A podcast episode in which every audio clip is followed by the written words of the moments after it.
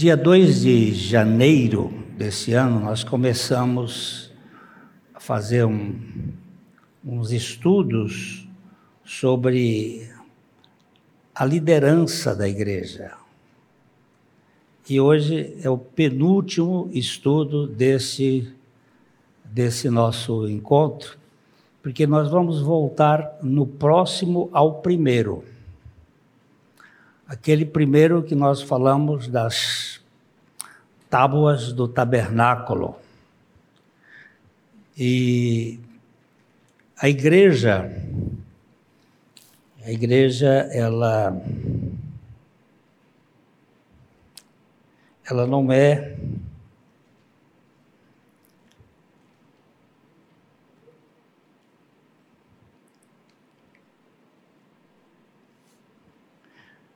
ela não é uma organização, puramente uma organização. Estou aqui para pegar o. Não, não, não escorregar no tempo.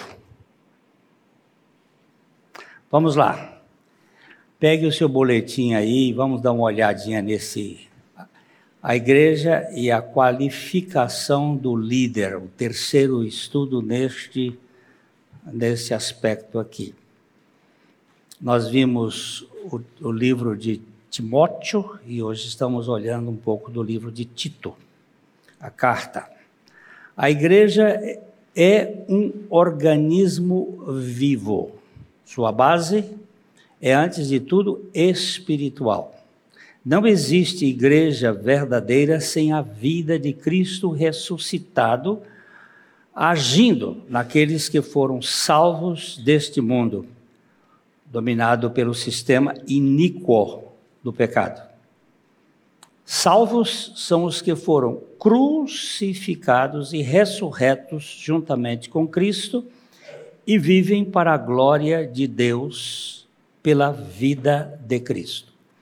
Lembrando que existem três tipos de vida descritos na Bíblia: a vida bios, que é a vida do corpo, a vida da alma ou a vida psique, e a vida do espírito, que nós a perdemos lá no, no, no jardim nós ficamos desconectados da vida espiritual. E a regeneração é a vivificação espiritual, e é esta vida, que é a vida de Cristo, que precisa estar na governança da igreja. Não que as outras áreas não tenham o seu valor, mas a vida que gera vida é a vida de Cristo. Uma igreja é o conjunto das pessoas chamadas do mundo por Deus, salvas da condenação do pecado pela obra de Cristo e capacitadas pelo Espírito para o desempenho de uma missão que glorifique a Deus em tudo Pregue o evangelho aos não alcançados e edifiquem-se mutuamente pelos dons espirituais e os talentos consagrados ao Senhor. Preste bem atenção nesse parágrafo. Aqui fala dos três agentes na vida da igreja: o Pai, que chama, o Filho, que salva, o Espírito Santo, que capacita. Estes três agentes são a causa da existência da igreja e da sua funcionalidade. A igreja é corpo vivo, tem organização espiritual e funciona segundo a cabeça, que é Cristo. A ordem jurídica e administrativa tem como finalidade dar o suporte legal ao funcionamento ministerial da igreja, porém jamais pode controlar sua missão. Todas as atividades da igreja devem ser feitas com os propósitos bíblicos. Como nós vivemos numa sociedade e temos as garantias governamentais para nossa funcionalidade, a igreja tem uma personalidade jurídica. Mas esta personalidade jurídica não pode estar acima dos propósitos de Deus para a igreja pela sua palavra. Essa, este, este odre, vamos chamar assim, jurídico, essa, essa condição, hoje nós temos um CNPJ, que nos dá condições de funcionarmos na Avenida Paraná 76A, é, é importante que tenhamos, mas a igreja muitas vezes funcionou na clandestinidade e em alguns países funciona. A igreja primitiva andava muito nas catacumbas e nos buracos das serras, não tinha nenhuma organização, mas tinha vida, a vida de Cristo.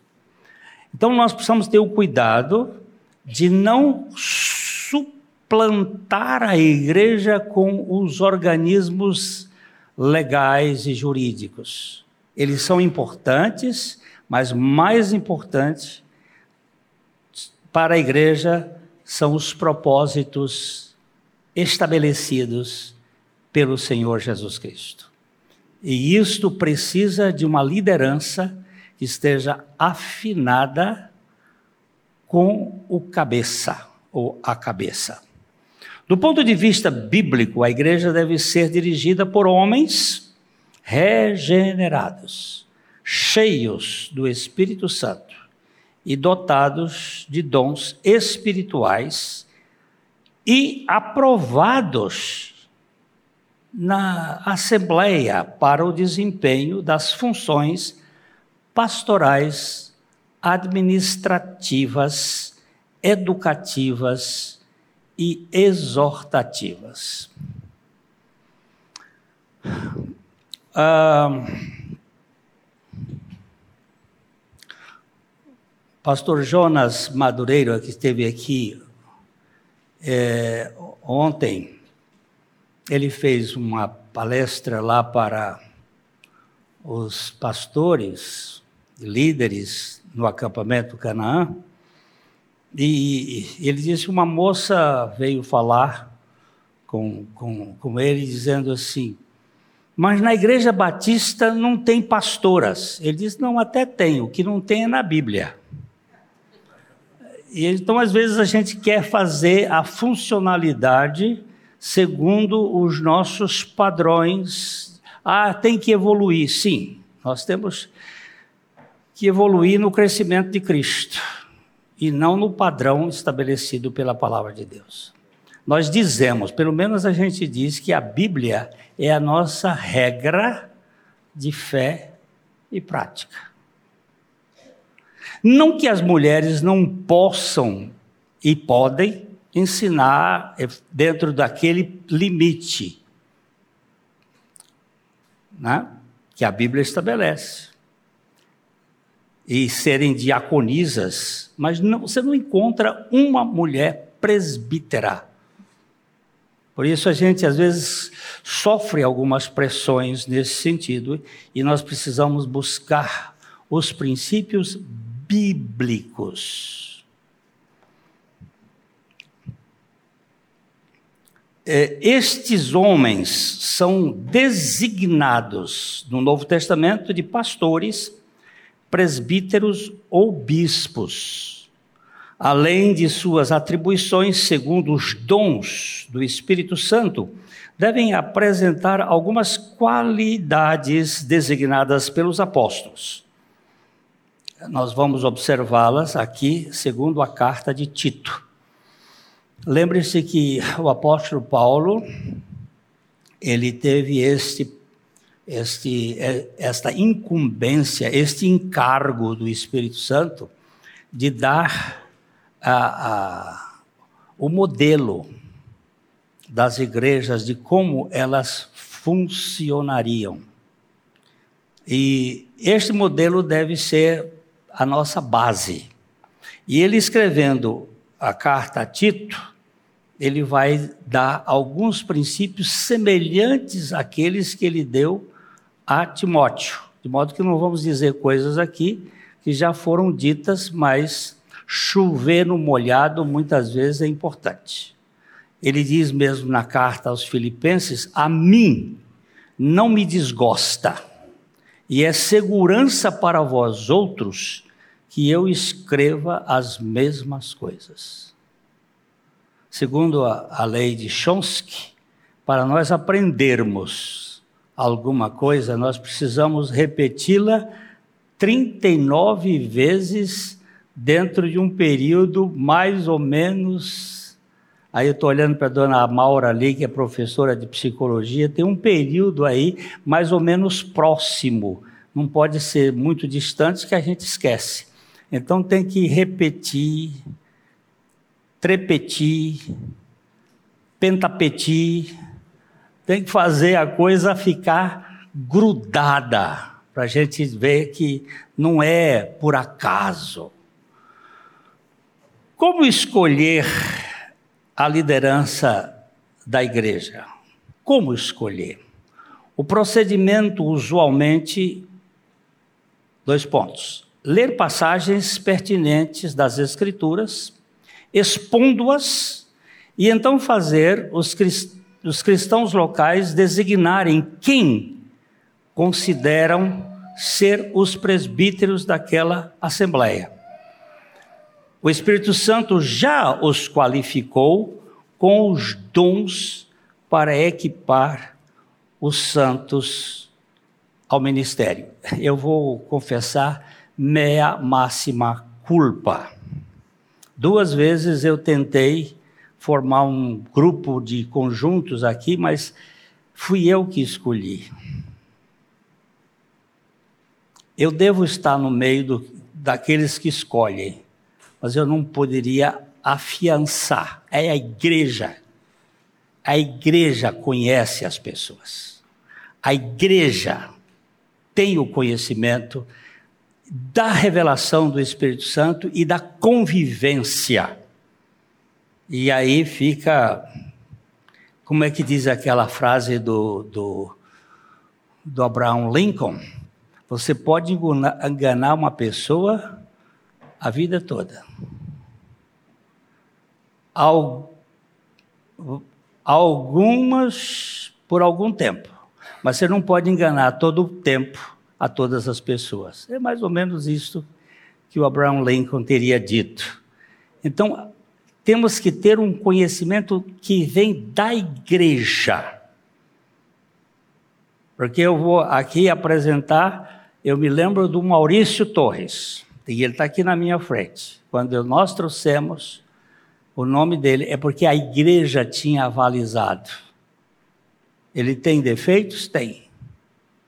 Mas a igreja conhecia o ministério e conhece o ministério dele, e não foi difícil dele ser escolhido para o ministério.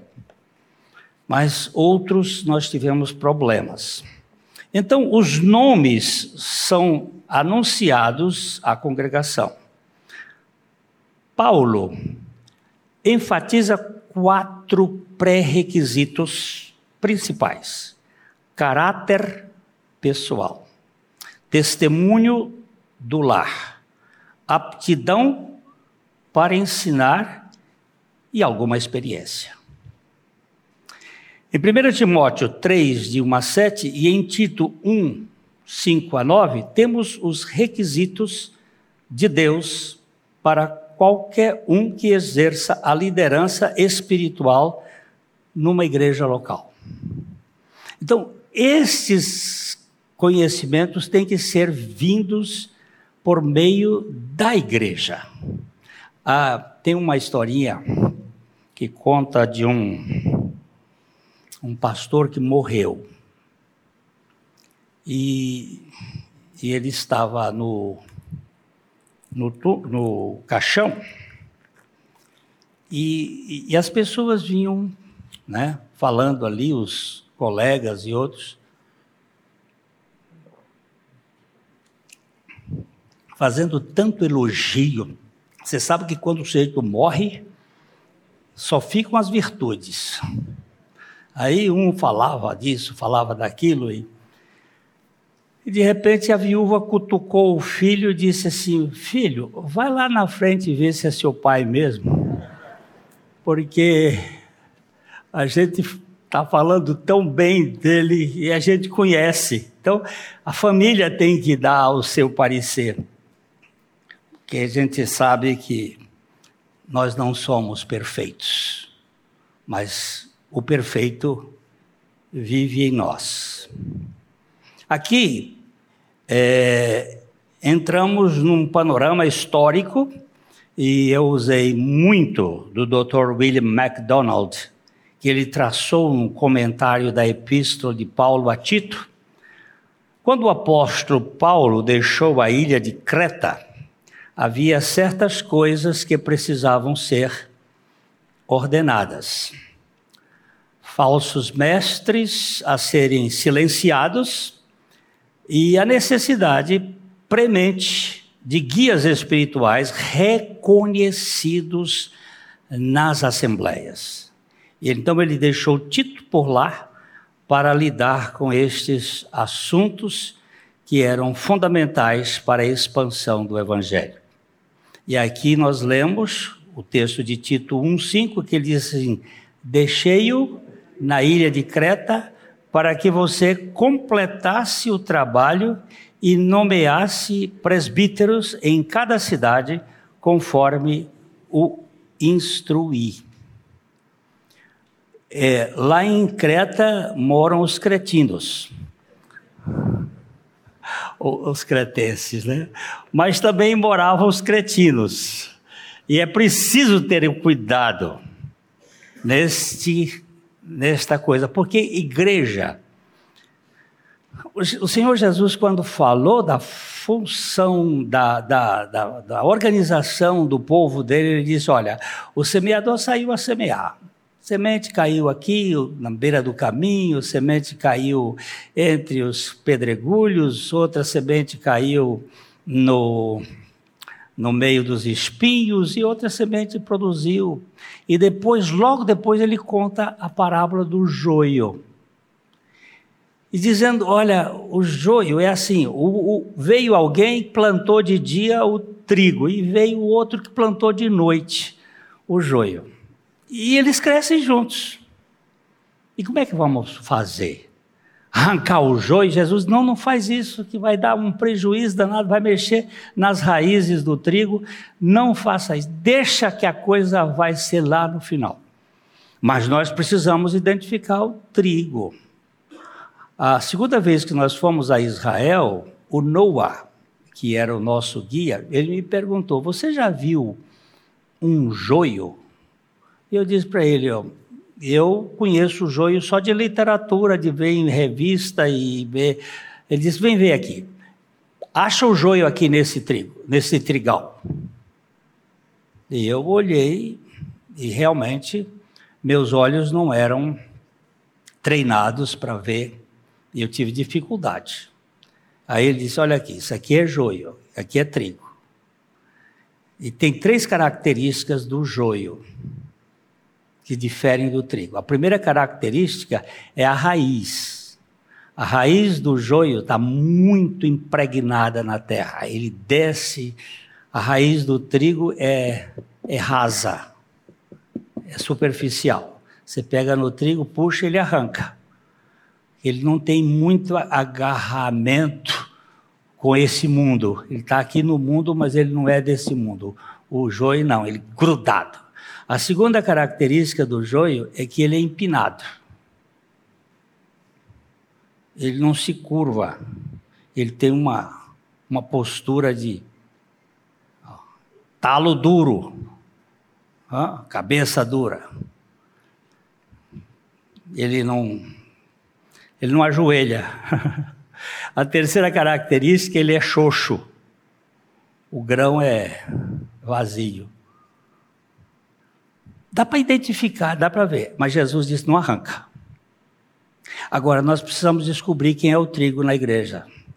Porque esse assunto, se a gente não descobrir, faz como Emílio de Menezes e Olavo Bilac. O, o, o Emílio de Menezes foi um paranaense, o melhor trocadilhista que já existiu nesse país. Ele fazia trocadilhos maravilhosos. E os dois foram visitar uma exposição de cereais no Rio de Janeiro. E o Olavo chegou primeiro, e daqui a pouco chegou o Emílio mais atrasado, e ele disse: É milho, é cereais, é milho. Aí o Olavo, o Emílio disse: É com isso que eu me intrigo.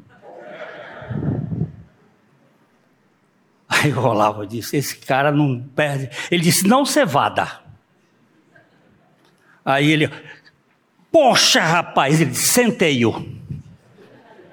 Em três palavras, ele fez uma elaboração. Você pode fazer piada com tudo, mas não pode descobrir trigo sem o Espírito Santo. E eu me intrigo quando a gente quer botar gente que não tem o caráter ou a revelação do Espírito Santo. Então ele deixou o, o Tito em Creta. Não sabemos como a fé cristã chegou a Creta. Talvez o melhor palpite seja os cretenses que estavam em Jerusalém no dia da Páscoa. Por favor, põe aí Atos 2, 11.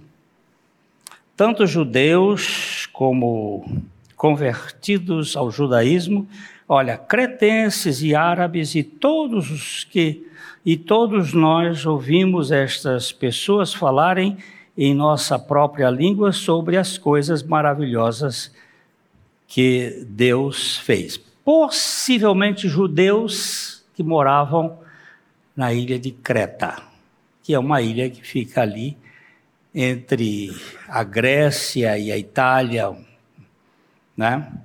E a gente, esse é o palpite de que tenha sido. Ao retornarem com as boas novas, deram origem às igrejas locais.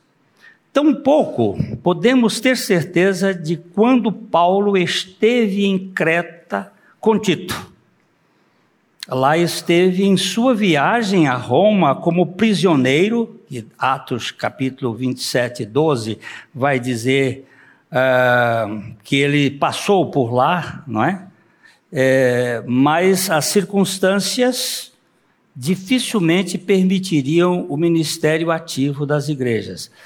É, você vê que ele saiu uma vez que Bons Portos era uma enseada aberta um péssimo lugar para passar o inverno, a maioria da tripulação desejava ir a, Feni a Fênice, ou Fenice, uh, que ficava mais adiante na costa de Creta, e passar o inverno ali. Fênice ou Fenice era um bom porto, com abertura apenas para a sudoeste e a noroeste. É, é, Paulo, quando passou ali, depois o Euro Aquilão, foi aquele tempestade, jogou o navio acabou quebrando todo, ele foi parar na ilha de Malta. Mas nós não podemos dizer que Paulo teve um ministério ali em Creta. Quando foi que ele esteve? Não sabemos, mas ele esteve. É, tem bastante é, textos, eu só vou citar aqui, não precisa ver Recorrendo ao trabalho de detetive bíblico, podemos reconstruir um itinerário a partir de referências de Paulo. Ele navegou da Itália a Creta, a caminho da Ásia, Turquia, deixando Tito em Creta. Viajou para Éfeso, capital da Ásia, de lá encarregou Timóteo de corrigir erros doutrinários que se infiltraram ali. Então, essa é a possível ideia que alguns estudiosos levam de que Paulo esteve em Creta com Tito. mas não tem pistas bíblicas suficientes para descrever. Então navegou pelo mar Egeu até a Macedônia para cumprir sua intenção anterior e enquanto esteve na prisão, queria visitar Filipos assim que estivesse livre. Finalmente viajou através da Grécia até Nicápolis, Nicópolis, onde eh, planejava passar o inverno e esperava que Tito se juntasse a ele. São traços que depois, para aqueles que gostam de história e de geografia e vai vendo, o, a, tra, a trajetória de Paulo. De acordo com o poeta grego Homero, havia cerca de 100 cidades em Creta desde o seu tempo, e igrejas foram formadas em várias delas, havendo necessidade de designar presbíteros ou bispos responsáveis. Então, não era uma cidade inabitada, ela tinha várias cidades, não eram cidades muito grandes, mas haviam cidades e havia igrejas naquelas cidades. Aí ele diz aqui em Tito 1,6, vamos ler juntos? O presbítero deve ter uma vida irrepreensível deve ser marido de uma só mulher e os seus filhos devem partilhar de sua fé e não ter fama de devassos nem rebeldes. Essa versão NVT, ou nova versão transformadora, ela dá uma, uma polida um pouco no, nas informações, mas é, a outra versão também mostra as características do lar e a da irrepreensibilidade. Nós já falamos isso quando tratamos de Timóteo, mas vamos aqui. Presbíteros são homens irrepreensíveis, isto é, de integridade inquestionável. Nenhuma acusação de falsa doutrina ou comportamento irregular pode ser provada uh, contra eles. Isso não significa que sejam sem pecado mas se cometerem, estarão prontos a confessar a Deus, a pedir perdão às pessoas injustiçadas ou a fazer restituição. Uma pessoa que comete um, um deslizes ou um pecado ou alguma coisa, ela precisa ser tratada, porque aquilo na igreja vai, se for encoberto, aquilo vai ficar ah, gerando mal-estar a confissão dos pecados, eu, eu ofendi ao irmão Jurandir, eu ofendi pessoalmente a ele. Eu tenho que pedir perdão. Se eu não fizer isto, eu não sou habilitado. Não estou dizendo que eu não vou pisar na bola, já pisei muitas vezes e daqui para frente é um pouco mais maduro, mas vou pisar e vou ter que pedir perdão. Esmeraldo, me perdoe porque eu, eu lhe tratei com indignidade. Então, perdão ou restituição de alguma coisa. Hum? Comprei um carro e não paguei direito as prestações e acabei ficando com o carro. Agora o Espírito Santo diz assim: meu filho, esse negócio aqui está meio esquisito. Como é que você vai fazer? Muito bem. A segunda qualificação, que seja um marido de uma só mulher. Isso já foi entendido pelo menos sete maneiras diferentes. O que é marido de uma só mulher? Primeiro entendimento é que o presbítero deve ser casado. Não pode ter presbítero solteiro. É um entendimento de alguns, mas não é isso que parece que o texto quer dizer.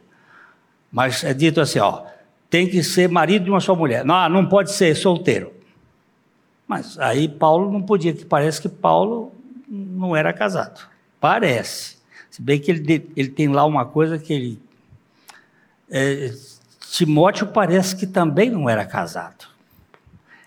Tem muitos que são eunucos por nascimento e outros que se fazem eunucos por causa do reino de Deus.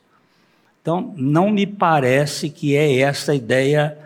A, a segunda, não deve ser divorciado.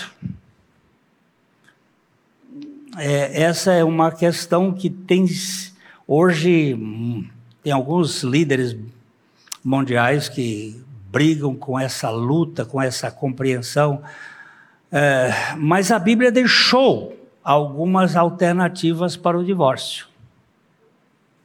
E aí nós temos que baixar a cabeça e pedir ao Espírito Santo orientação.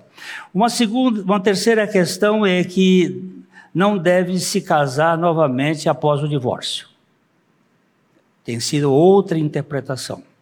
Outra, não deve se casar após a morte da sua primeira esposa. É, essa tem alguns pregadores que admitem isso, estudiosos que dão a ideia de que o homem é pato o, o ganso. Quando morre a esposa do ganso, ele não tem outra mais. Fica forever, solito. É, alguns acham isso, e tem gente forte dizendo que é assim. É, outros dizem que não deve ser polígamo, ou seja, não deve ter uma reca isso aqui para nós é bem complicado, a gente nem pensa nisso, mas num país uh, como os, os árabes, né? quando a pessoa converte e vem, e vem com duas, três, quatro mulheres, na, os países árabes, quatro mulheres é papel assinado, pode ser. É, aí, será que é isso? Será que não é? Pode não ser mesmo. É, não deve ter concubinas.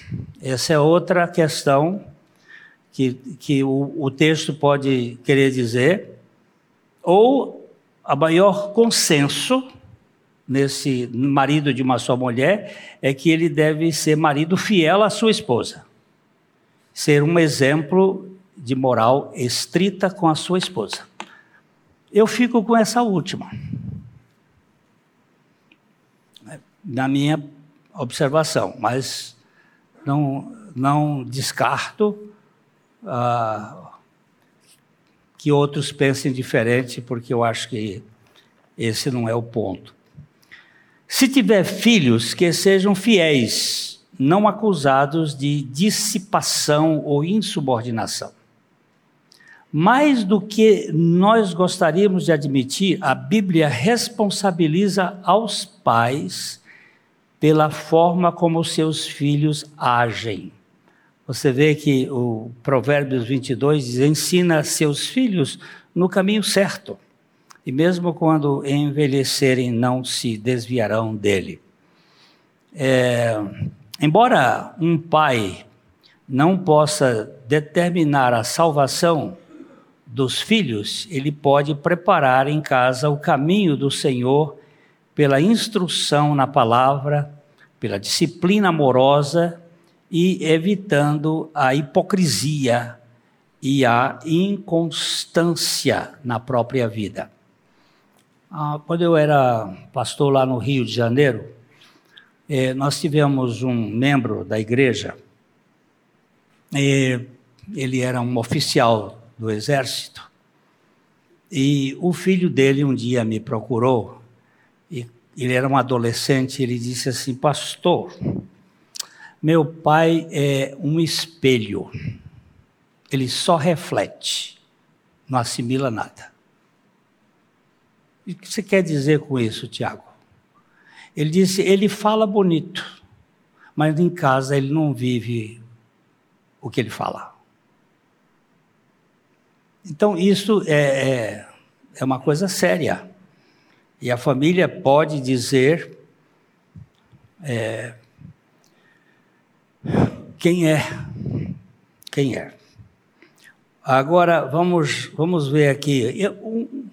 Esse, essa questão ainda tem o seguinte: eu não sou responsável mais pelo Léo, que está casado, tem 47 anos, vive fora da minha casa. Mas quando ele estava debaixo do meu teto, eu era responsável. eu entendo que o, o filho é. Ele tem que dar. O, eu tenho que dar conta dele no processo da educação.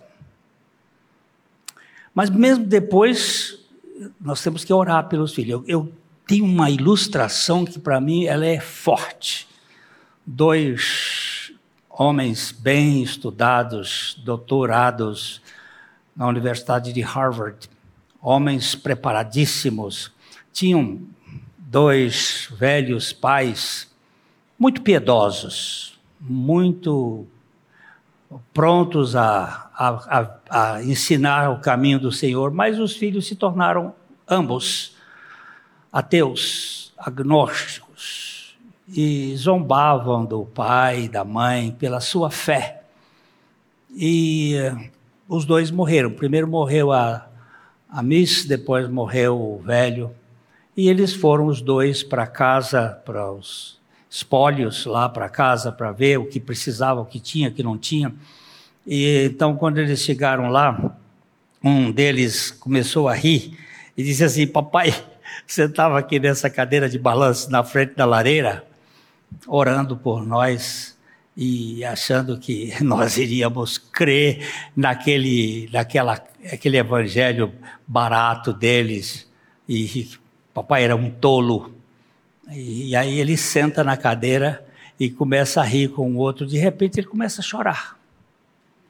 E ele chorava e o outro rindo. Diz, o que, é que você está chorando assim? Está com saudade daquele velho? Ele disse: Não, algo está acontecendo comigo aqui que eu não sei o que é. Rapaz, que bobagem. Ele saiu dali, o outro sentou na cadeira e começou a chorar também. A oração que o velho tinha feito, ela estava impregnada. Vocês já viram o, o quarto de guerra? Aquele filme, quarto de. É, hã? Quarto de guerra, já viram? Que fica a gente não sabe. Oração está na taça do Senhor, mas ela está por aí. E, e, e, e eu, eu, não tenho que parar de orar pelos meus filhos, e eu, mesmo que eles estejam fora. Tem que orar e pedir a Deus. Né? Agora, o outro texto aqui. O bispo administra a casa. Vamos ler junto? O bispo administra a casa de Deus e, portanto, deve ter vida irrepreensível. Não deve ser arrogante, nem briguento, não deve beber vinho em excesso, ainda bem, nem ser violento, nem buscar lucro desonesto. Eu achei esse, essa, esse texto tão bom, não? É, vinho é, em excesso. Um pouquinho, tanto é que Paulo manda Timóteo tomou um pouquinho de vinho por causa das doenças estomacais dele. Essa brincadeira aqui eu só dei porque tem algumas pessoas feito muitas críticas sobre este assunto. Vamos embora. O bispo é mordomo de Deus. Administra a casa de Deus. Não é sua a congregação que ajuda a monitorar. Ele é encarregado de cuidar de assuntos de Deus na Assembleia dos Santos. Pela segunda vez, é especificado que deve ser irrepreensível. Certamente isso é repetição para ênfase. Que não haja dúvidas, deve ser alguém acima de qualquer reprovação doutrinal e moral. Duas vezes Paulo diz aqui nessa carta da irrepreensibilidade, não da impecabilidade.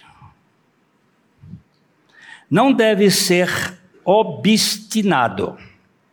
Se é teimoso, obstinadamente, certo, sem possibilidade daqueles que diferem poderem contestar, se é inflexível e impaciente, com a contradição, então não é adequado para ser líder. O presbítero é moderador, não autocrata dogmático. Há coisas que a gente não pode negociar, aquilo que é essencial. Ontem nós estávamos conversando, depois do, do congresso aqui, nós fomos comer um carneirinho lá com o, o, o Jonas, e ele estava falando sobre exatamente este ponto aqui, a questão que é, muitas pessoas não são adequadas para o ministério, porque eles são despóticos. Mas aquilo que é essencial nós não negociamos. Não se pode fazer concessões no que Deus determinou como ponto fundamental. O presbítero não deve ser irascível. Se tem temperamento volátil, aprenda a dominá-lo. Se tem temperamento quente, nunca deixe ferver. Não deve ser dom, dado ao vinho. Na cultura da abstinência, parece elementar. Nem precisaria ser mencionado, mas a Bíblia foi escrita ao mundo. Em países onde o vinho é usado como bebida comum, há o perigo de excesso de indulgência e de conduta desordeira. A falta de autocontrole está em vista aqui. É, tem alguns pastores, berçário 12, tem alguns pastores que não querem nem, nem passar perto. O, o meu pai, ele não ele era não era abstemia, era abstênico, abstêmio e abstênico e abstêmio, ele era abstêmio, não era abstênico. O que, que é a diferença? A abstemia é a ojeriza. Ele era um homem que não podia sentir o cheiro de bebida alcoólica. E ele se rebelava. E fomos criados dentro desse sistema. Uma vez ele estava fazendo um discurso na Assembleia e um colega botou um, um, um copo, em vez de Guaraná, botou um copo de cerveja. Quando ele botou e sentiu o cheiro, ele disse: Judas, traidor. Tamanha aversão que ele tinha. E parece que não é isso aqui. Porque um dos frutos do Espírito Santo chama-se domínio próprio. Se você não tem domínio próprio, no falar, no agir, então tem alguma coisa errada. Acho que agora me perdi, doido. A Bíblia distingue entre o uso do vinho e seu abuso. Seu uso com moderação, como bebida, foi permitido quando Jesus transformou água em vinho nas bodas de Caná. Seu uso para fins medicinais é prescrito por Paulo a Timóteo. A questão não é a proibição total do vinho, mas o uso excessivo que leva a contendas uma pessoa veio me fazer um, uma crítica natural. O senhor tomando vinho, eu disse, você tomando Coca-Cola? Aí ele disse, mas a Coca-Cola não faz mal. Eu digo, muito pior do que o vinho. A Coca-Cola é mil vezes mais prejudicial se você tomar de, com pouca quantidade. Tudo que é excesso é problemático. Até as repreensões fora do local é problemática.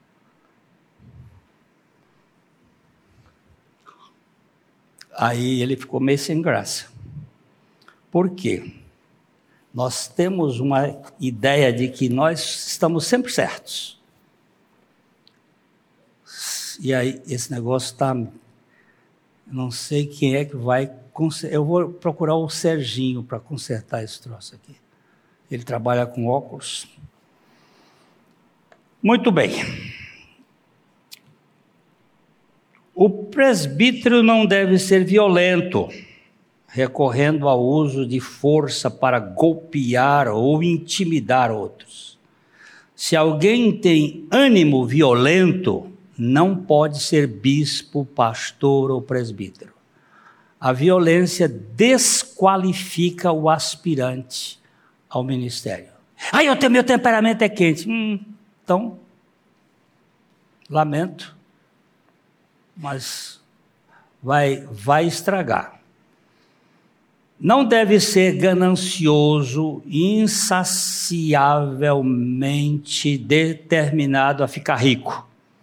É verdade, como disse Samuel Johnson, que a luxúria do ouro, a luxúria do ouro, insensível e sem remorsos, é a última corrupção do homem degenerado. O verdadeiro presbítero deve dizer como Paulo: não cobicei a prata, nem o ouro, nem as roupas de ninguém. Atos 20, 33. E agora, o último texto desse assunto aqui é Tito 1, 8 e 9. Em vez disso, deve ser hospitaleiro e amar o bem. Deve viver sabiamente, ser justo e ter uma vida de devoção e disciplina. Deve estar plenamente convicto da mensagem fiel que lhe foi ensinada, de modo que possa encorajar outros com o verdadeiro ensino e mostrar aos que se opõem onde estão errados.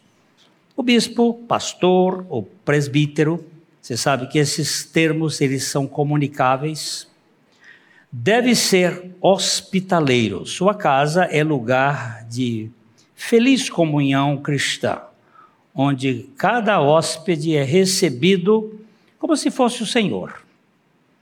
Segundo, e em seguida deve ser um amante do que é bom, pessoas boas e coisas boas. Seu discurso, suas atividades e associações revelam que está separado de tudo que é obscuro, questionável ou errado. Ah, às vezes a gente. O senhor, o senhor já leu aquele livro? Não, por quê? Porque não edifica. Porque não, não vai trazer bem nem para mim, nem para quem vai ouvir. Então, tem coisas que a gente tem que ir tirando. Você quer ver uma coisa boa que eu tirei da minha vida? Televisão. Faz desde 2018 que saiu televisão. Eu não acho nada que presta ali, esses programas. Você tem aparelho de televisão? Tem lá. Para quê? Às vezes vê, vê um filme, mas essas, essas coisas hum, hum, não vai me edificar. Vou gastar meu tempo, o tempo que eu tenho é curto, para ficar comendo saprofagia, comendo coisa podre. Não, senhor. Misericórdia. Então vamos ter cuidado isso. Ele deve ser sóbrio, significa que é prudente, discreto. A mesma palavra é usada em Tito, aqui nós temos essa palavra onde há o pensamento de ser sensato, autocontrolado. Alguém que é ensinável e sabe ensinar. Ao lidar com os outros, deve ser justo. Em relação a Deus, é santo. E em relação a si mesmo, autocontrolado pela vida de Cristo que se manifesta nele. O bispo ou presbítero ou pastor, ele deve ser são na fé, apegado às doutrinas saudáveis ensinadas pelo Senhor e no Novo e pelos apóstolos que foram preservadas no Novo Testamento. Só então poderá dar aos santos uma dieta equilibrada da sã doutrina e silenciar aqueles que falam contra a verdade. é, é, é tão bom. Eu não sei se vocês. É, eu ouvi o reverendo Hernandes Dias Lopes, ouvi a explanação bíblica dele, ou o Jonas Madureira. Como é, é precioso você ouvir homens que falam da sã doutrina com equilíbrio adequado, né? e ajuda demais. Ontem nós estávamos aqui, a, minha mulher estava do meu lado, ela disse assim: Mas que bênção, que maravilha, que edificação preciosa. Então, a gente sabe, aqueles que vão ajudar, deve-se notar que não que nada é dito de suas proezas físicas, realizações educacionais, status social ou perspicácia nos negócios. Um homem simples e iletrado pode ser um presbítero qualificado por causa de sua estatura espiritual. Não é verdade, como às vezes é sugerido, que as mesmas qualificações que tornam um homem bem-sucedido nos negócios também o qualificam para a liderança na igreja. Não é verdade isto. Nós temos homens simples, pessoas de pouco conhecimento, mas que são de uma estatura moral e espiritual que deixa a gente de queixo caído. Eu me lembro de um irmão aqui que foi Oswaldo Campos, homem simples, simples. Ele foi um diácono aqui na nossa igreja, nos anos nas priscas eras que já longe vão. Mas eu me lembro do caráter dele, do caráter moral e espiritual. Uma vez o prefeito deu-lhe uma incumbência de, de, tirar as mulheres daquela vila. Vila Matos, onde, onde hoje é a, a, a rodoviária. E aquilo ali era uma um ajuntamento de mulheres uh, prostitutas. E ele chegou para mim, pastor, eu estou fazendo umas. Estou indo lá para dar intimações e tal, mas o senhor saiba, é um sofrimento, porque vão dizer: olha, o irmão Oswaldo estava na Vila Matos, aí naquela zona, depois é, irmão mas o seu caráter não vai ser poluído por essa função. Mas nós precisamos ter cuidados, realmente. Outro ponto deve ser mencionado aqui. A imagem que surge do presbítero piedoso não é de um homem que organiza, que desembolsa fundos, que faz contratos e reparos, e isso é tudo. Não.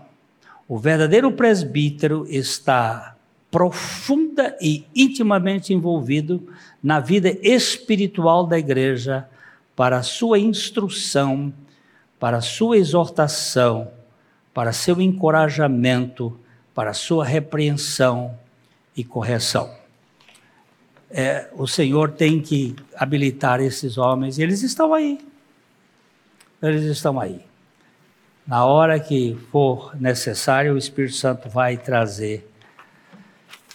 Que Deus nos capacite a ter uma igreja dirigida por homens com a sabedoria do Espírito Santo. Nosso Pai, a igreja é tua. A liderança é do teu espírito. E o Senhor opera em nós esta realização para que em tudo nosso Senhor Jesus Cristo tenha a primazia, onde como povo nós tenhamos a edificação e também nós pedimos por aqueles a quem tu tens escolhido para que sejam, revela, sejam a eles revelados a obra suficiente de Jesus. Muito obrigado por este encontro. Em nome de Jesus. Amém.